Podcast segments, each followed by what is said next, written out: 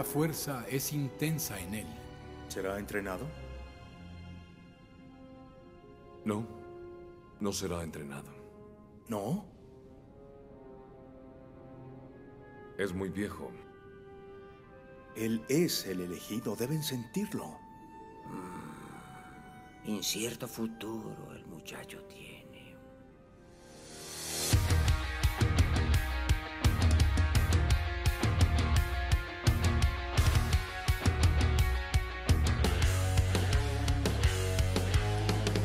Bienvenidos y bienvenidas a un nuevo capítulo de Siempre en Movimiento, amigos kinesiólogos, amigos preparadores físicos, amigos profesores de educación física. Este capítulo de verdad es para ustedes, 100% para todos ustedes. Este capítulo está definido como un capítulo para las personas que enseñan movimiento. Está dedicado a todos ustedes, con mucho cariño a todas las personas que realmente enseñan movimiento. Y este tema eh, yo lo podría resumir de la siguiente manera, chicos y chicas. Antes de partir, de hecho tengo que decir unos avisos pequeñitos, pero este capítulo solamente se puede resumir en predica y practica. No solamente predica. No eres lo que lees. Realmente eres lo que puedes practicar. Lo que puedes decir desde la práctica. ¿Ya? Entonces, antes de partir, eh, me gustaría eh, dar algunos avisos. Eh, estoy muy feliz porque este fin de semana, em, de hecho por eso estoy grabando antes porque no voy a poder grabar ni el fin de semana ni la próxima semana.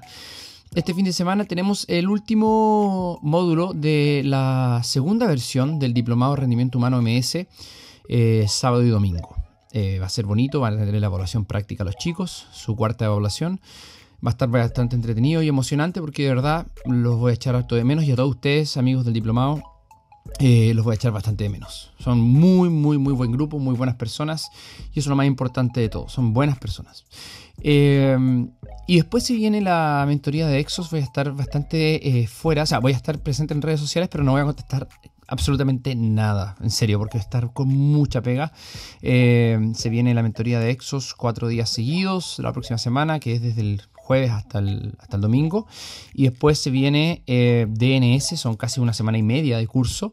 Y después viene el primer módulo de la tercera versión del Diplomado de Rendimiento Humano 2022, porque el 2021 está terminando ahora, ya eh, se atrasó un poco por la pandemia y después viene eh, la segunda versión. además de eso, me gustaría pedirles que este capítulo por favor lo compartan, porque creo que como diríamos en jerga chilena, cabe de cajón para muchas cosas de las que está pasando hoy en día en relación al rendimiento, en relación a los profesionales del rendimiento y sobre todo en relación a los profesionales que utilizan la herramienta movimiento. Por favor, compártanla, compártanla, porque yo estoy seguro que las anécdotas que voy a contar a muchos les ha pasado, eh, les sigue pasando y seguirá pasando. Ojalá podamos, podamos cambiar un poquito esas cosas que pasan. Así que, sin más que decir, partamos con el podcast. Eh, mira, les voy a, voy a, partir con una metáfora. Eh, o sea, no, es una metáfora, es, un ejemplo.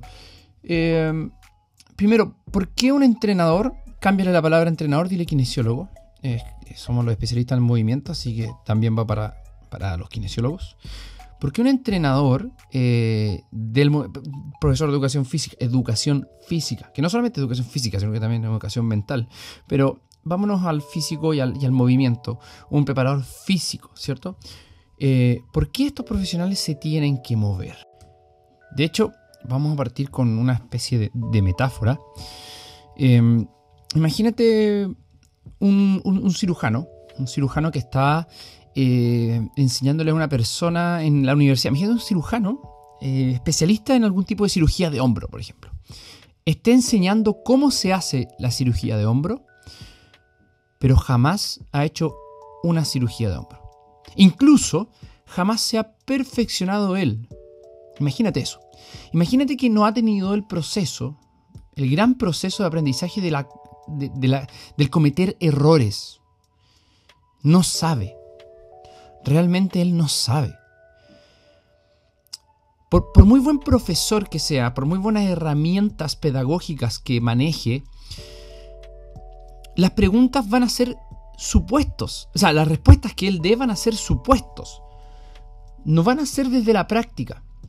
Tú realmente puedes dar respuesta a lo que está sucediendo eh, en este proceso de enseñanza cuando realmente puedes dar respuestas eh, en base a tu práctica. Lo que a mí me resultó, lo que yo creo según mi experiencia. Una, persona como un, cirujano que esté haciendo clases en la universidad de, cómo hacer intervenciones en el hombro, pero que nunca ha hecho en su vida una intervención en un hombro, es como una persona que no sabe moverse, no se mueve y está predicando con el movimiento. O sea, Partamos de la base que estoy bastante de acuerdo con que las personas prediquen del movimiento. Prefiero que prediquen movimiento a que no prediquen movimiento. Pero luego comienza el paso de realmente ser una persona que predique y practica. Una persona que realmente sepa. Este es un juicio bastante personal. Pero yo creo que una persona que no sabe de movimiento en términos de la práctica, conoce de movimiento, pero él no sabe. ¿Alguna vez has podido tú ganar el rango de movimiento que necesitas en esas caderas para poder hacer la centella que tú quieres? ¿O que la, que la que necesitas para tu deporte? ¿Alguna vez te has lesionado y has tenido que pasar por un proceso de rehabilitación?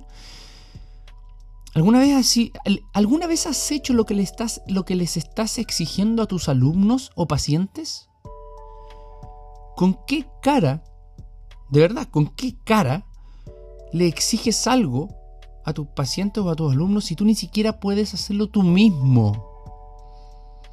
¿Cómo vas a pretender ayudar a alguien si tú mismo no puedes cambiar? Si tú mismo no puedes hacer un hábito.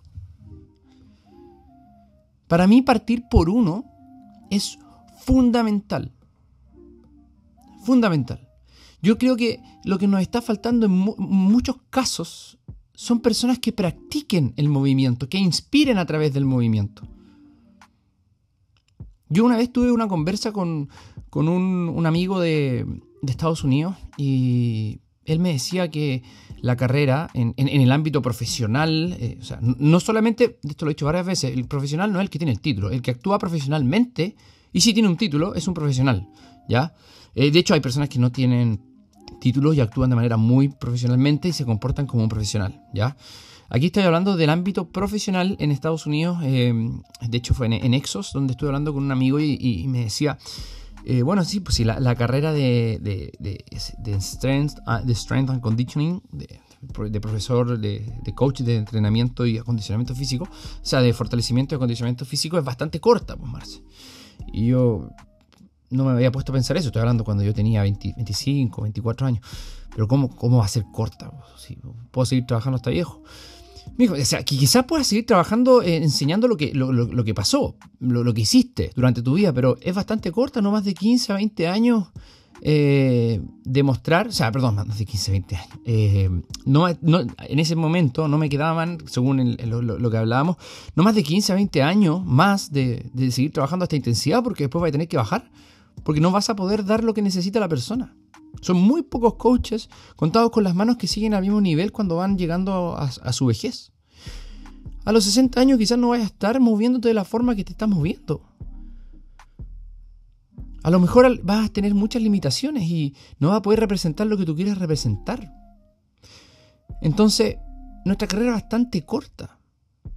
Y a, esa edad no quiere decir que no entrenemos a, a personas. Podemos pero ya vamos a ser, deberíamos ser lo suficientemente maduros desde el punto de vista del coaching como para decir cómo lo hago para que las personas aprendan de la forma que yo aprendí de a mis errores, que aprendan ellos además de mis errores y que yo a través de mis errores pueda hacer una práctica mucho más optimizada. No solamente copiar y pegar de YouTube, de Instagram. Ah, lo hace, qué bonito, se lo voy a hacer a mi alumno. No, no, no, no, así no funciona la cosa.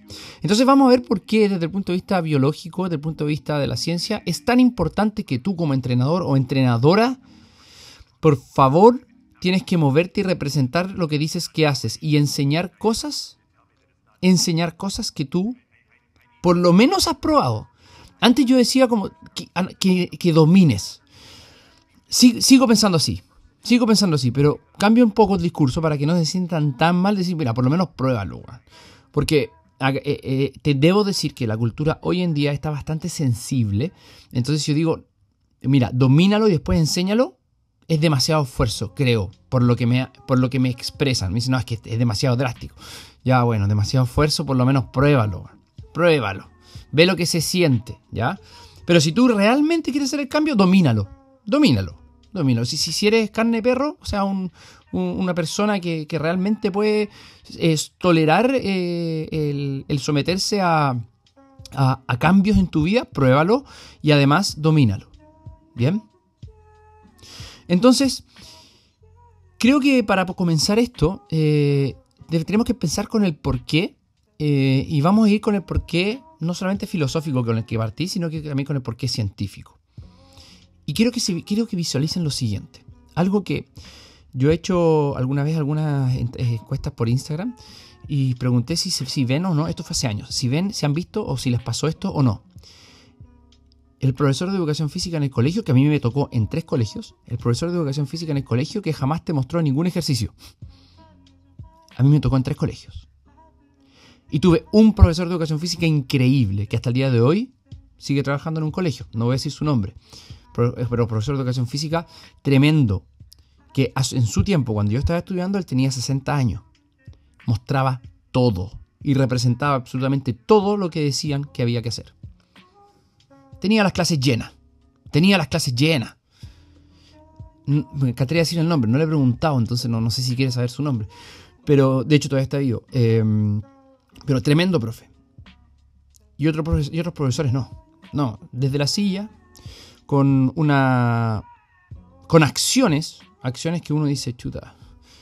O sea, contar. Voy a, voy a contar una anécdota. Profesor de educación física, saliendo del colegio, me lo encuentro ahí. Eh, fumándose sus, sus cigarritos, después saludando a todos los alumnos, diciendo que, que vaya bien, que le vaya muy bien no sé, a mí eso me, provoca y en ese momento también me provocaba bastante como, chuta, esto no está, algo, algo no me cuadra, algo no me cuadra. Eh, yo sé que con esto puede salir mucho, que, ah, pero es que mira, es que es muy drástico. Y la... Mira, no, no sé, no sé, pero anda a fumarte el, cigarro a otro lado, compadre. Tenemos que predicar con lo que practicamos. O sea, tenemos que practicar lo que predicamos mínimo moverte. Y este compadre que estaba fumando ni, siquiera se movía, o sea, nunca me había mostrado nada. Era listo, la pelota de fútbol a la cancha, siendo que a mí no gusta el fútbol, no juego fútbol, pelota de fútbol a la cancha y eso era todo. Ni siquiera, ni siquiera hacía prueba, imagínate. Yo sé que eso sigue pasando, eh, sé que probablemente te ha pasado a ti. Eh, y la idea es que este podcast ojalá llegue a alguno de, de esas personas para que Mira, yo sé que si llega esa persona no va a pasar nada porque no, se va a sentir identificada, si no, no importa eh, fumar, fumar nada al frente, no le importa fumar al frente de su alumno. Menos le va a importar moverse un poquito más para representar lo que dice que tiene que representar. Asimismo, esto, este ejemplo es válido para kinesiólogos, eh, para amantes del movimiento y profesionales del movimiento que tienen que enseñar. También me ha pasado con kinesiólogos y también me ha pasado con eh, preparadores físicos. No, esto nadie queda afuera y no estoy desmereciendo ninguna carrera en, bajo ningún punto de vista. Entonces vamos a ir desde la parte científica. Eh, ¿Cómo aprenden los seres humanos? ¿Cómo aprendemos los seres humanos un movimiento? El cerebro del ser humano es capaz de identificar ¿ya? Identificar lo que está viendo y además puede compararlo, ¿ya? Con situaciones vividas anteriormente, ¿ya? De hecho, es capaz de ponerse en el lugar de la persona, ¿ya? Es capaz de ponerse en el lugar de la persona, estamos hablando ahí de empatía, eh, y, y entender más o menos cómo debería ejecutar la persona, la persona que está mirando el movimiento, solamente mirando. Ah, ya, yo debería hacer esto. Ah, mira, déjame mirarlo bien y ahí puedo imitarlo. Las neuronas espejo son las destinadas a, entre comillas, generar la empatía de movimiento. ¿Ya? Y están altamente conectadas con el sistema visual, chicos y chicas. De hecho, la mitad del cerebro está destinado directa e indirectamente, directa o indirectamente, al procesamiento visual. En serio, es una cuestión que uno queda como, ¿qué? Procesamiento visual, ¿de qué, me estáis hablando? No. O sea, ahí queda ahí como, ¿what? De hecho, 30% de la corteza cerebral está destinada al procesamiento visual, mientras que un 3% solamente la auditiva. A ver, en porcentajes, creo que sí, en, porcentaje el 65% de nosotros, de los seres humanos, somos aprendedores visuales. ¿Ya? imagínate, el 65% de la población mundial es aprendedora, aprendedora visual. Y más encima, tenemos estas neuronas espejos que literalmente ponen en el lugar a la persona que está mirando, se hace que la persona se ponga en el lugar para realmente entender cómo yo tengo que realizar un movimiento. Imagínate si yo estoy mostrando un mal movimiento. Imagínate si estoy... O sea, a ver, si sé que no hay malos movimientos, no existen los movimientos malos. Existen las técnicas ineficientes y eficientes. Imagínate que yo quiero mostrar una técnica la cual le estoy diciendo que tiene que lograr una figura, un movimiento con posturas A.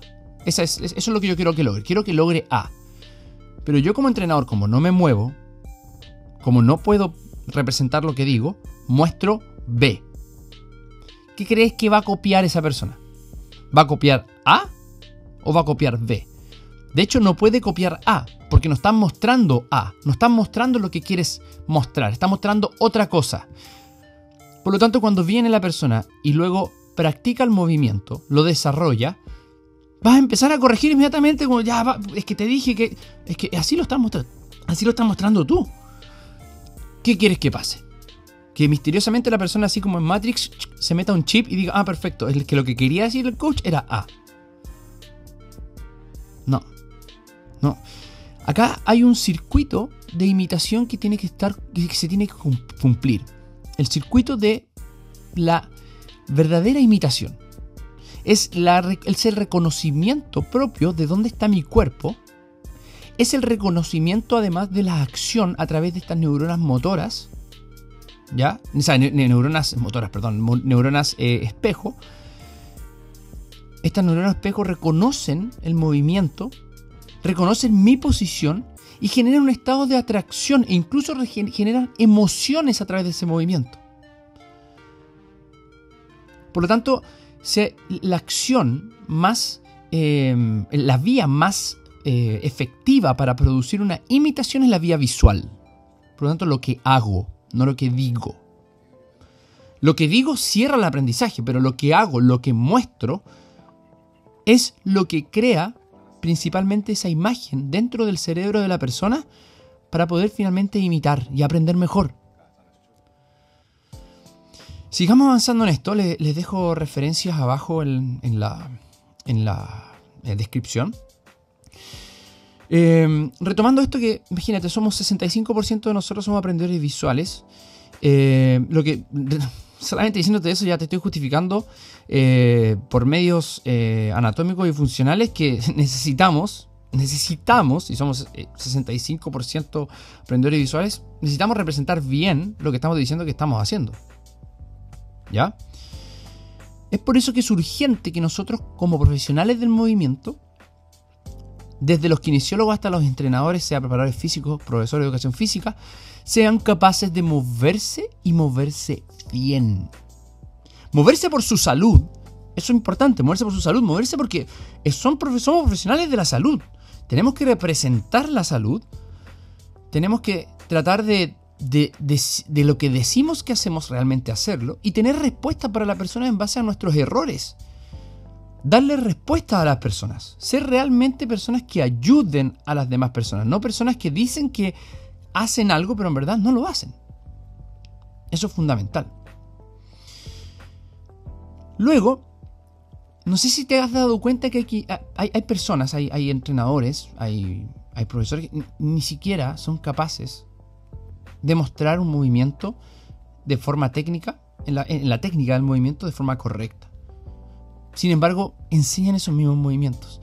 A mí no, no, no, me cabe en la cabeza. Hay personas que, que igual lo justifican. Yo no estoy diciendo aquí que, que tienes que correr como Usain Bolt para enseñar a correr. Pero por lo menos, por lo menos tenemos que tener la capacidad de mostrar los mínimos. Para mí es indignante, en serio. Por eso tratemos de no copiar eso y empecemos a copiar lo bueno. Empecemos a ver a los coaches más grandes que existen. Los más grandes se mueven, los más grandes practican, los más grandes predican. Yo, yo, a ver, ¿con qué coach me he quedado abierto de, boca cuando los vi moverse? Sesenta y tantos años, creo, o no, cincuenta y tantos años, cercano a los 60, Mark Verstegen, el creador de Exos. Impresionante, impresionante. Es la persona que más, más congruente con el discurso que he escuchado y he visto en mi vida. Yo, en lo personal, tuve pésimas experiencias con kinesiólogos y entrenadores que me entrenaron y, kinesiólogos que me rehabilitaron que, verdad, no sabían nada de movimiento. Nada. Porque, claro, conocían acerca de la teoría, pero para mí el aprendizaje no es conocer, para mí el aprendizaje es teoría y práctica. Por lo tanto, para mí conocían ¿no?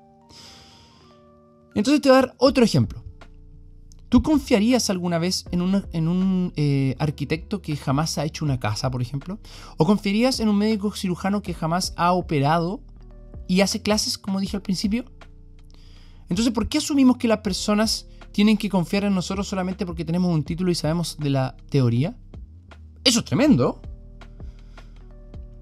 Entonces, como uno de mis grandes profesores diría, Manuel Arauz, uno de mis grandes profesores, profesor de educación física, dijo, no, no puedes enseñar lo que no has dominado. Eso no es mío, eso lo enseñó él. Obviamente, obviamente, eh, yo lo hice un poco lo que no has probado, porque la sociedad está un poquito más, eh, sensible por un montón de cosas, pero eh, yo, por lo menos, para mí, para mí, Marcelo Arancibia, yo, cuando tengo que enseñar un movimiento, si no lo he dominado, no lo enseño. Te doy un ejemplo, jerk con barra. No puedo hacer el jerk con barra en dos piernas. Sí puedo hacer el split jerk y sí lo he dominado. Pero el barber jerk en, a dos piernas, o sea, en, en, posición eh, bipodal, no en un split, no en el split jerk, no, no lo enseño. No, no, no puedo, no puedo ni siquiera mostrarlo. ¿Cómo, ¿Cómo, lo voy a enseñar si no puedo ni siquiera mostrarlo? Entonces es, es, es clave esto, porque la experiencia, lo que a mí ha dado a mí la experiencia es que eh, cientos, cientos y cientos de entrenadores que yo he tenido la posibilidad de, de tenerlos como alumnos, entrenadores y kinesiólogos, muchos se mueven muy mal, chicos. Muchos. Muy, muy, muy, muy mal. Cuando estoy hablando que se mueven mal, de nuevo, no estoy hablando de, de, movimientos malos, porque no existen movimientos malos, cada uno se mueve por como su ambiente lo ha hecho. Eh, si tienes un ambiente de muy, de muy poco movimiento, eh, lógicamente no, no va a expresar muy, muy bien movimiento. Pero sí estoy hablando de que están enseñando técnicas que ni siquiera ellos pueden hacer. Se las saben de memoria, de arriba para abajo. Se saben todo el libro, este, ¿cómo se llama el de Aaron? El de, el de Squat Bible. Todo lo que tiene que hacer un squat y todo. Ya, pero muéstrame un squat. No puede. No puede. Ya, pero, pero ¿cómo solucionas ese problema? Mira, no lo vas a saber hasta que no lo soluciones. Yo en las numerosas mentorías que he tenido certificaciones dentro de Exos, MS, FMS, Pesa Rusa, eh, MoveNat, eh, Pivotal, la principal limitante entre todos los kinesiólogos y los entrenadores es que no saben moverse. en serio, no saben moverse. Entonces lo, importante aquí es, dar, es darte cuenta de que el procesamiento visual de la persona. De verdad, el aprendizaje visual depende muchísimo de lo que. Del, el procesamiento visual, disculpe, eh, hace que tú seas muy dependiente de lo que estás viendo. Y si no, no puedes entender lo que estás viendo, no puedes replicarlo de manera correcta, por lo tanto va a costar que aprendas y para el entrenador le va a costar enseñarte. Y a mí me ha, causado gracia ver entrenadores a los cuales yo no, no conocía a sus alumnos, pero en un punto pude reconocer quiénes eran los alumnos de los entrenadores que yo había enseñado, porque podía distinguir quiénes tenían literalmente las mismas deficiencias de movimiento. A mí me pasó, eh, cuando he visto por, MS pasar varios entrenadores que han tenido que, enseñarles a nuestra población y nosotros teníamos hace mucho tiempo eh, el pic de población que tuvimos entrenando activos fueron 120, 130 personas, algo así. Eh, no podíamos más por temas de, cu- de cu- de cupo y de, aforo antes de la pandemia.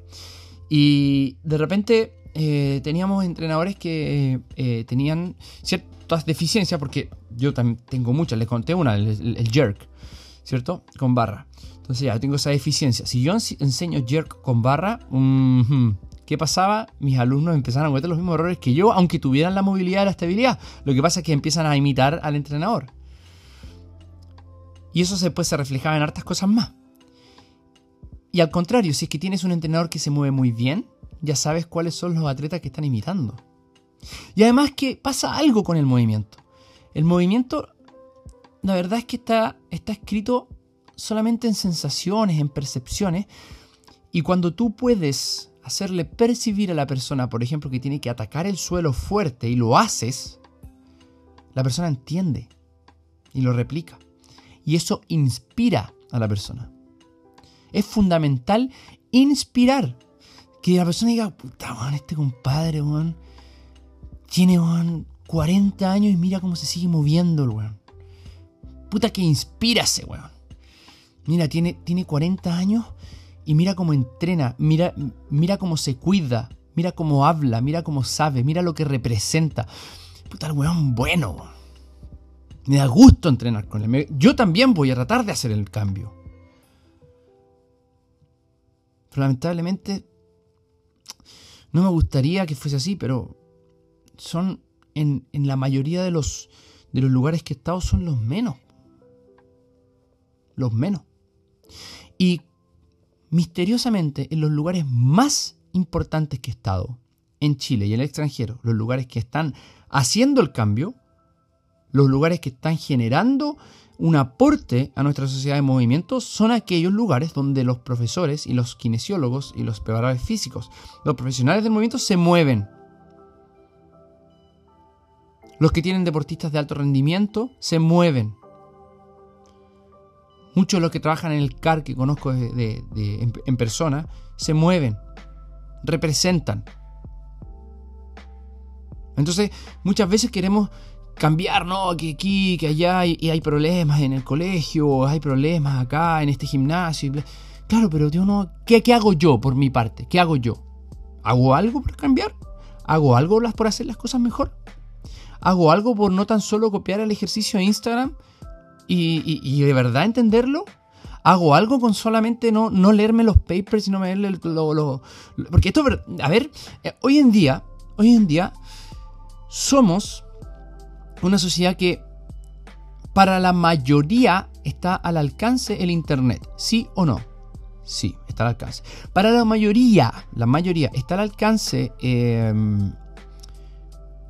estudios en español, sí, sí, hay, literatura en español. No estoy diciendo que la última literatura esté en español, pero sí hay literatura en español, entonces voy a dejar de lado el inglés. Entonces hoy en día es muy fácil leer, sí o no. Es muy fácil leer. Para los profesionales del rendimiento, para los que llegamos a ser profesionales, de hecho los privilegiados de la sociedad que llegamos a tener una profesión, somos los privilegiados, ¿cierto? Eh, disculpen que se me, se me cortó la, la grabación, estaba ahí. Eh, algo apreté y se me cortó. Ya, ahora sí. Entonces estaba la idea de que eh, los eh, nosotros que somos realmente lo- los, privilegiados, porque no todo el mundo puede llegar a, estudiar. Ya, sería ideal que, que, que algo así ocurriera, pero no es así el, el tema. Entonces, nosotros somos realmente privilegiados de, de poder llegar a estudiar. Entonces, si, si solamente encierro a esa a esta comunidad, ¿cierto? De personas que pudimos llegar a estudiar, que podemos llegar a ser letrados, leer. En esa comunidad cualquiera lee. ¿O no? Cualquiera puede leer. Es, es muy fácil leer porque nos gusta. Es muy fácil leer y aprender solamente desde la teoría del movimiento. Lo que es más difícil siempre va a ser lo que más falta. Entonces, si es tan difícil la práctica, el ser humano tiende a, "Mm, no, mejor que no, solamente leo y aplico. Aplica, por favor, aplica. Y esto también es para los auditores que no son entrenadores ni entrenadoras, son, que no son profesionales del rendimiento, para los auditores que son eh, las personas que van a tener los servicios de los profesionales de rendimiento. Por favor, edúcate con personas que prediquen con lo que practican. No es la norma, no es normal que un profesional del movimiento no se mueva. Esa no es la normalidad. Eso es un error que tratamos de normalizar. Y tenemos que poder movernos. Porque si no nos movemos como entrenadores, no estamos representando, si no representamos no estamos inspirando y además no estamos educando bien y le estamos traspasando nuestros errores a las personas y además nuestra cultura decae. Porque finalmente cualquiera después te puede entrenar. Si no me creen, escucha el podcast capítulo Cualquiera te entrena.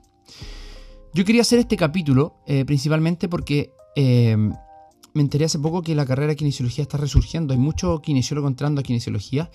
Y también hay mucho profesor de educación física entrando a profesor de educación física y me gustaría que esto pudiera llegar a los oídos de varios chicos, niñas, niños que están recién saliendo o recién entrando o que estén en el proceso porque tienen que saber esto, porque esto no lo, no lo, no lo visualiza mucho la gente y no lo coloca en la palestra. Simplemente es estudiar y lo que importa es la nota, lo que importa no es la práctica, lo que importa es sacar el título. Y no es así, po, no es así. Si es por eso, los médicos, los doctores van a aprenden a, a operar un hombro sin operar hombro. Ellos tienen que aprender ahí, tienen que aprender ahí. Y nosotros tenemos que también aprender ahí. ¿Dónde? En la práctica. Tenemos que sacar las cosas buenas de todas las profesiones. Y una de las cosas buenas de muchas profesiones es que la práctica lidera la teoría. Y a veces en nuestro caso no es así. Por eso tenemos que ser personas que practiquen y prediquen. Consejos para poder practicar mejor. ¿Qué consejo les puedo dar? Mira, les voy a dar uno que les va a ayudar bastante. Pídele permiso a tus entrenados o a tus rehabilitados y grábate haciendo la clase. Grábate. Te va a dar bastante vergüenza probablemente. Y eh, además grábate entrenando. Grábate mucho.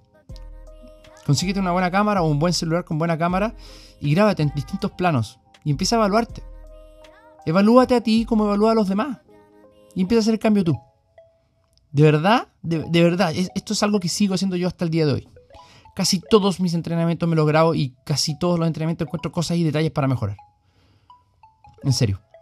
Empieza con esos pequeños pasos y después ya vas a poder hacer un, entrenador que pueda empezar a promover la excelencia. ¿Ya? Y yo sé que quizás te sentiste mal en este, en, este, en este capítulo. Quizás te sentiste como, oh, ya me están penqueando de nuevo, ya esto me está cayendo a mí, me cayó el poncho, decimos aquí en Chile. Bueno, es el primer cambio que tienes que hacer. En vez de sentirte mal, decir, ya, perfecto, esto es pasajero, esta sensación de sentirme mal, ahora me tengo que ocupar. ¿Cómo me voy a ocupar? Tapándole la boca a Coach Marce, a mí, al Marce, tápame la boca y mándame un video diciendo, mira, me estoy moviendo ahora, estoy empezando a predicar, tápame la boca. No me también la boca mostrándome a los atletas que, se están moviendo la raja y que, tú nunca, nunca te has movido. Si, si, ese, es tu nivel, dale, dale, me da lo mismo. Pero tápenme la boca los que hicieron el cambio. Y quiero ver esos videitos y esas imágenes de ustedes entrenando y cambiando. Sabéis que estoy entrenando para mejorar para los atletas, no tan solo para mí. Eso chicos, chicas, espero que les haya gustado este capítulo. Este capítulo fue al callo, fue duro y era necesario. Era necesario. Y para los que están esperando el capítulo de pliometría, de la saga de pliometría de programación, se viene. Se viene. Nos vemos. Chao.